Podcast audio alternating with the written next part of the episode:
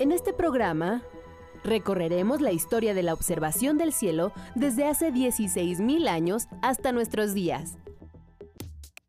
Veremos los nuevos instrumentos que han rebasado las fronteras del universo. Y te diremos cómo se recolecta la luz del espacio para conocer los fenómenos celestes.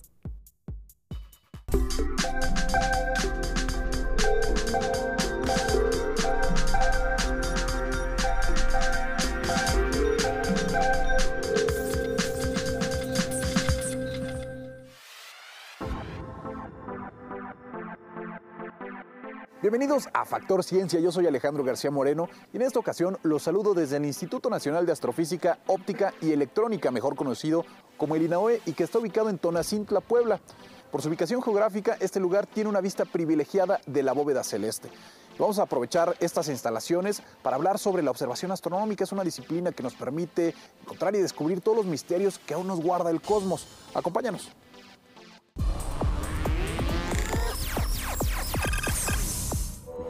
La astronomía surge por el interés de la humanidad de observar el cielo y explicar fenómenos naturales como el día, la noche, la posición de las estrellas, incluso el movimiento de los planetas. En la antigüedad no era considerada una ciencia, más bien tenía connotaciones religiosas que estaban presentes en todas las grandes civilizaciones.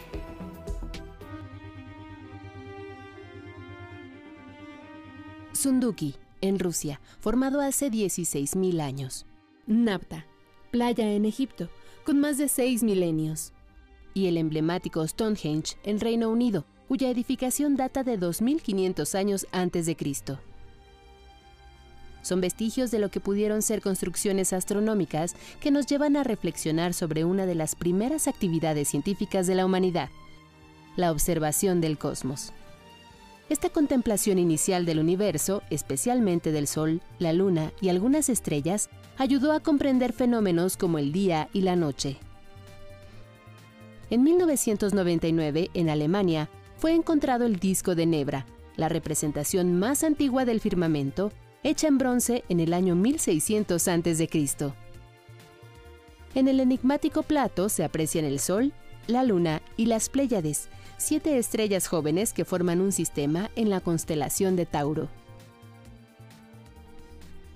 El registro de movimientos de nuestra estrella solar y la Luna generó la creación de los conceptos de día, semana, mes y año.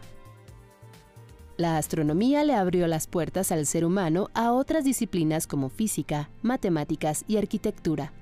Además, lo transformó de una especie nómada a una sedentaria al entender las estaciones del año, aprendió a sembrar y a cosechar. Así surgió la domesticación. Las culturas mesopotámica y egipcia son dos referentes en la astronomía antigua. Crearon calendarios solares y lunares, predijeron eclipses, descubrieron constelaciones y crearon la escuela de astronomía más importante de Alejandría. Los griegos potencializaron este acervo, sostuvieron que el universo se regía por una armonía matemática y que los cuerpos celestes eran esféricos. Las culturas mesoamericanas también fueron grandes observadoras del cosmos. Edificaban sus ciudades a partir de las estrellas. Xochicalco, centro administrativo y ceremonial de una gran urbe que existió entre los años 650 y 900 después de Cristo, es uno de los mejores ejemplos. Su observatorio, que tiene una inclinación de 2.8 grados, permite el paso de la luz solar en cierta época del año, por lo que fungía como calendario. Los antiguos observadores en Xochicalco podían ver el, plazo, el paso de las Pléyades en esta dirección. Por lo menos se puede ahí hablar de eh, estudios sobre el Sol, sobre la Luna y sobre Venus. En el Templo de las Serpientes Emplumadas, los petrograbados de la fachada refieren un eclipse total de Sol en el año 743. Sus escalinatas están alineadas con la constelación de Orión. Así, la astronomía antigua fue construida por hombres que con pasión estudiaron, analizaron y experimentaron cada vez que su mirada se fijaba en lo alto, en esa maravillosa bóveda que no deja de sorprendernos.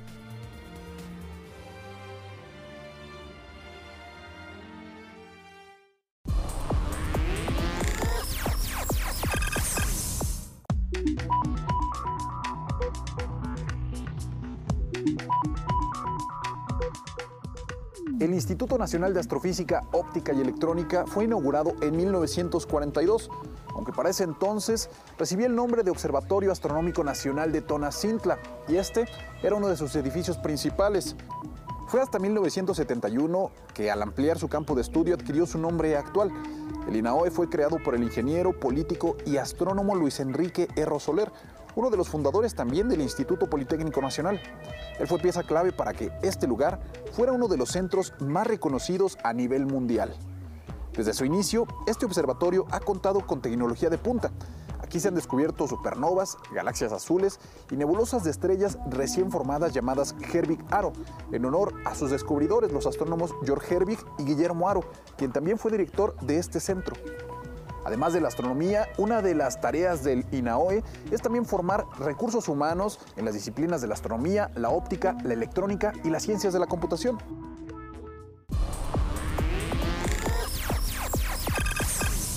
Bueno, eh, históricamente el observatorio como tal lo fundó este, Luis Enrique Erro en 1942, lo Antón, Observatorio Astrofísico Nacional de Tonantzintla.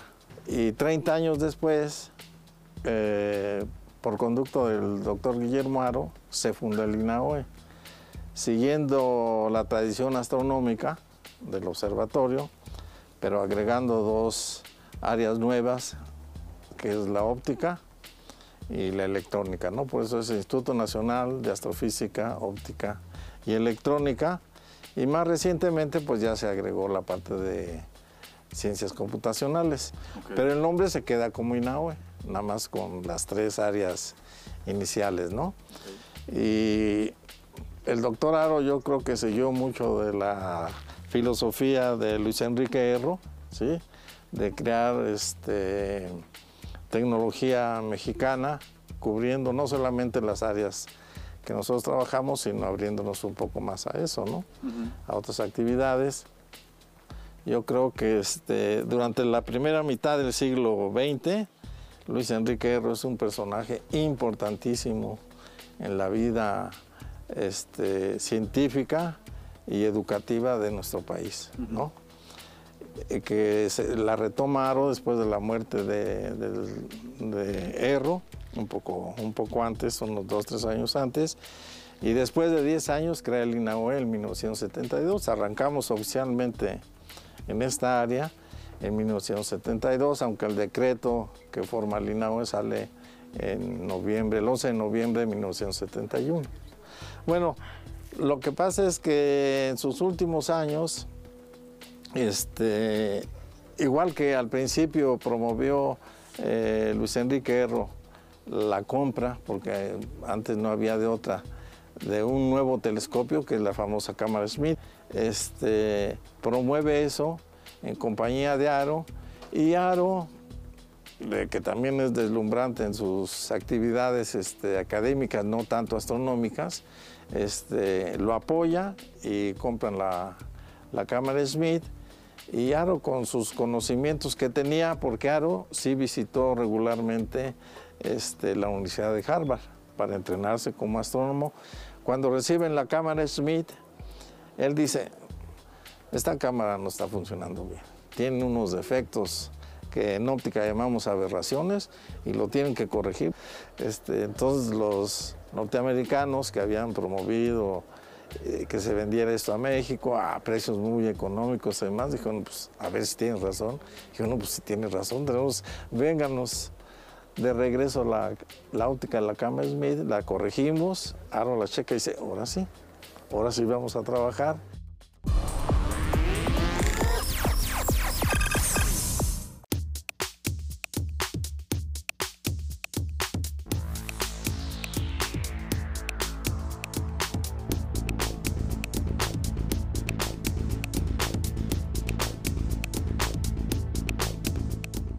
Este instrumento que ves aquí es una cámara Schmidt Llegó a nuestro país a principios de la década de los 40 de la mano de Luis Enrique Erro y es un instrumento de observación bastante poderoso que cuenta con una óptica muy singular. Combina espejos y lentes para permitir tomar fotografías de objetos muy profundos en el espacio, desde galaxias, otros objetos como cuasares que se encuentran a miles de millones de años luz de distancia.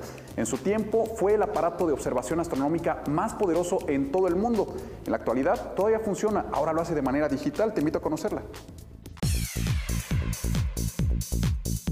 Lleva más de 70 años desarrollando un trabajo apasionante. Es todo un adulto mayor, de origen alemán, construido en Estados Unidos y avecindado en México desde 1942.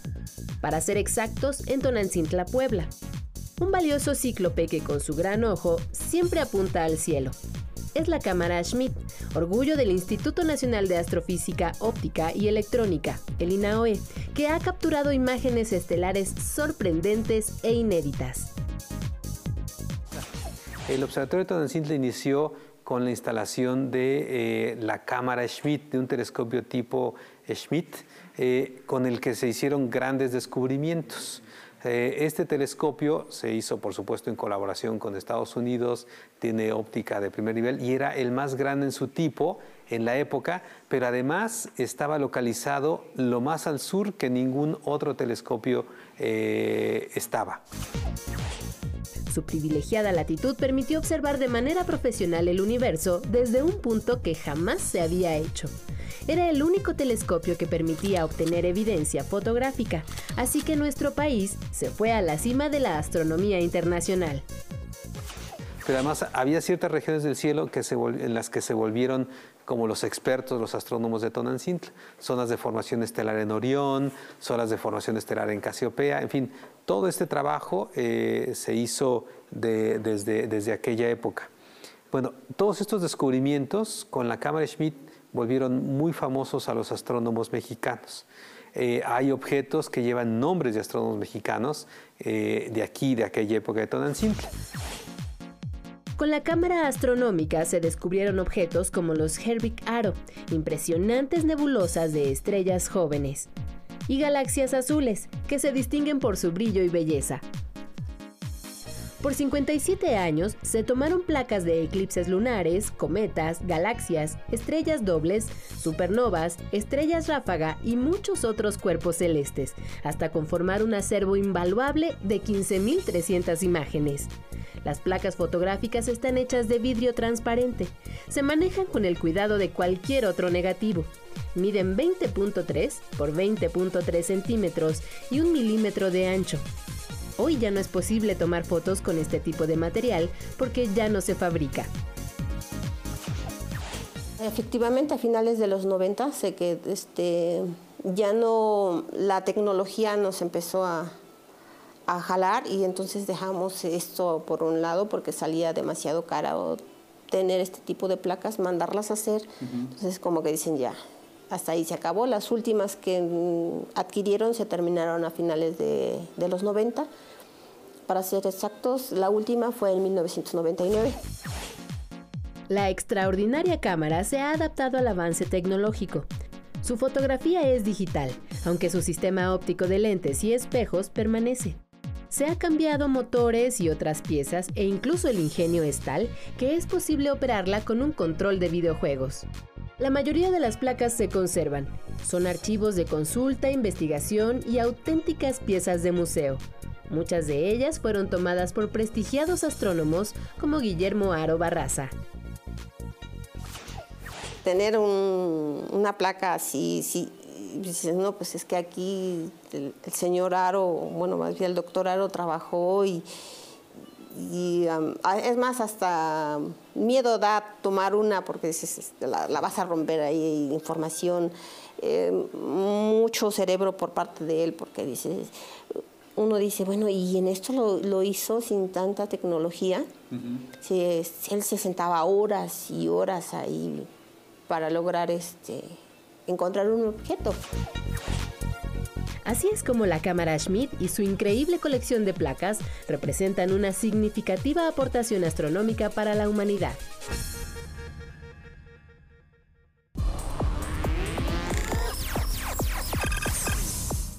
En la década de los 90 era claro que México tenía que avanzar en cuanto a investigación en astrofísica y por supuesto desarrollar tecnología propia. Es por ello que se plantearon un reto sin precedentes, construir un telescopio de gran tamaño y que captara radiación milimétrica. El reto fue cumplido. Se escogió a la Sierra de la Negra para instalar al gran telescopio milimétrico. La Sierra de la Negra es la quinta montaña más alta del país. El gran telescopio milimétrico es uno de los más poderosos en su tipo en todo el mundo. Está a cargo del Instituto Nacional de Astrofísica Óptica y Electrónica. Te invito a que lo conozcas.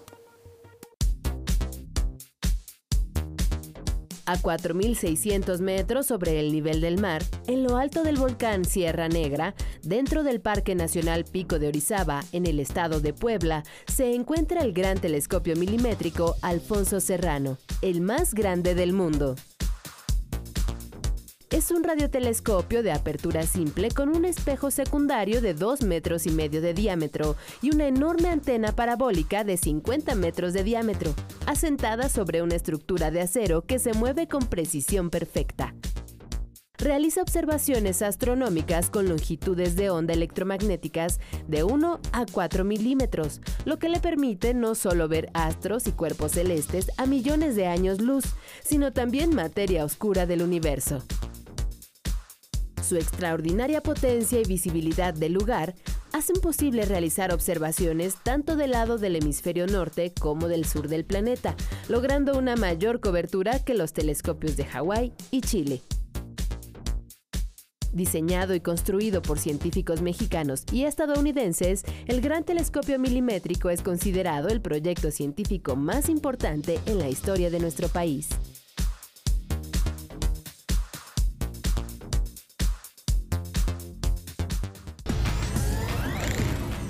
Hola, mi nombre es Jesús Martínez y me interesa saber qué hace un astrónomo.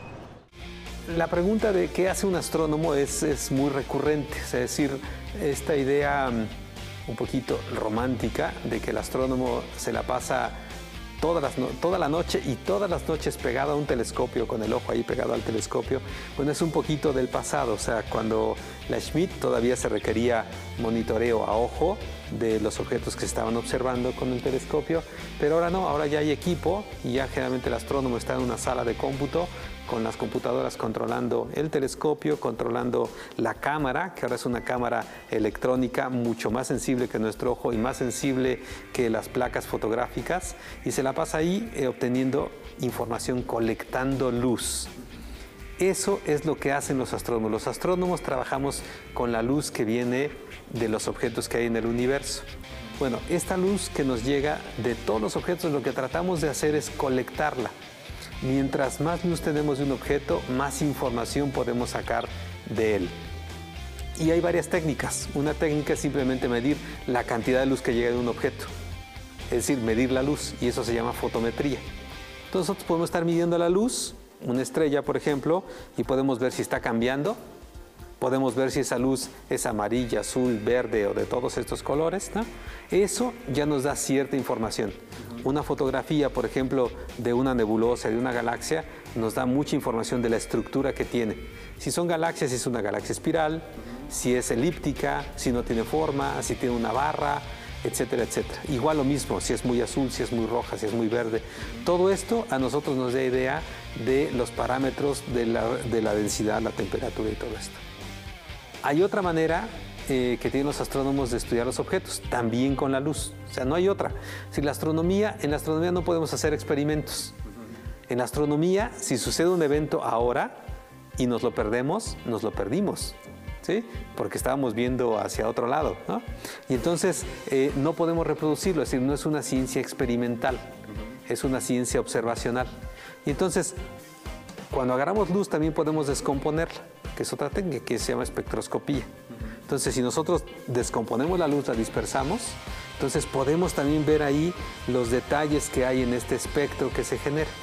Entonces, también la forma que tiene el espectro nos da idea de temperatura, las líneas que aparecen nos da idea de composición química si estas líneas se ensanchan o se angostan, nos da idea de si está rotando, de si es muy grande, de si es muy pequeña, o sea, nos da idea de la densidad, de la gravedad que tiene ese objeto. Entonces, eso es lo que hacemos, colectamos luz.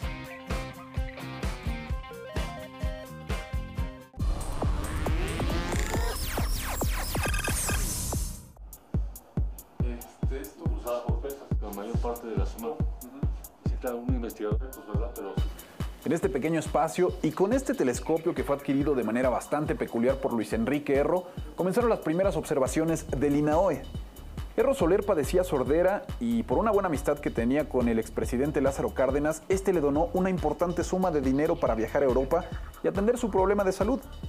El político y astrónomo en efecto viajó a Europa, pero al llegar a su destino, lo que le llamó poderosamente su atención no fue la clínica para la sordera, sino este instrumento que adquirió, como reza en la placa del telescopio, con la mayor parte de la suma donada por el expresidente. Erro donó este aparato al Instituto Nacional de Astrofísica, Óptica y Electrónica en 1937. Desde entonces permanece aquí y es una muestra de cómo se hacía la ciencia en ese entonces, con ambición, con pasión y sobre todo con mucha tenacidad.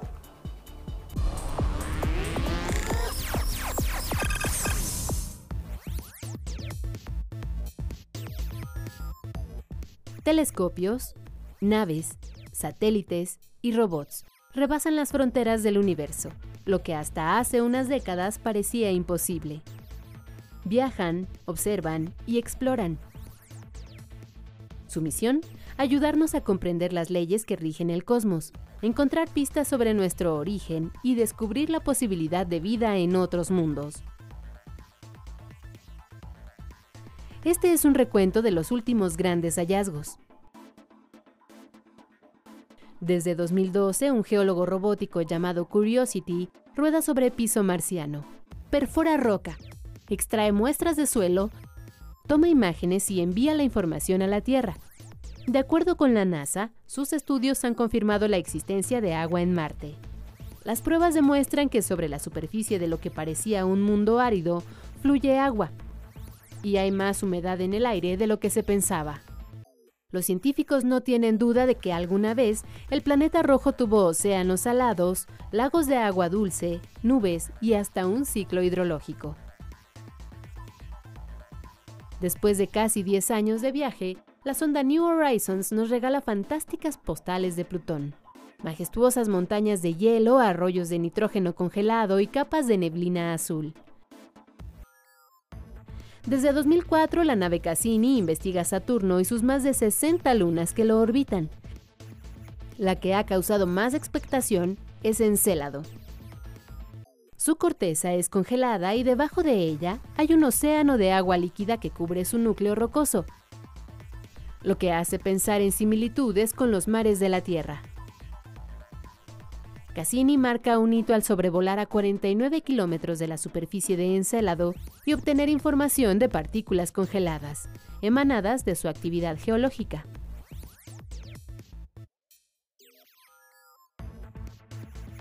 Un equipo interestelar fuera de serie es la nave Rosetta, de la Agencia Espacial Europea. En agosto de 2014 entró en la órbita del cometa 67P Churyumov-Gerasimenko, mejor conocido como Churi. En noviembre de ese mismo año liberó al robot Philae sobre la superficie del cometa. El accidentado descenso lo hizo caer en una zona donde no recibe toda la energía solar que requiere. Sin embargo, antes de agotar su energía, tomó imágenes y muestras de suelo. Con la información que han enviado Rosetta y Philae, los científicos saben que la atmósfera que rodea a Churi contiene oxígeno en abundancia en estado puro, y está ahí desde hace casi 5 mil millones de años. También descifraron su textura, temperatura y otros compuestos químicos. Pero esto aún no termina. Es el inicio de una nueva era espacial con posibilidades científicas sin precedentes.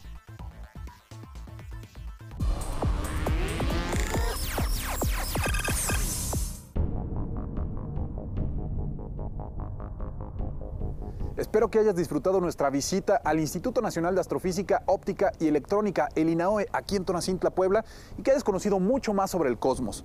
Te recuerdo que puedes seguirnos en Twitter, Facebook o visitar nuestro portal. Incluso puedes descargar cualquiera de nuestros programas a través de iTunes. No olvides que seguimos investigando lo que ocurre en el mundo de la ciencia y la tecnología para llevarlo hasta tus pantallas. Yo soy Alejandro García Moreno y esto fue Factor Ciencia. Te espero la próxima semana.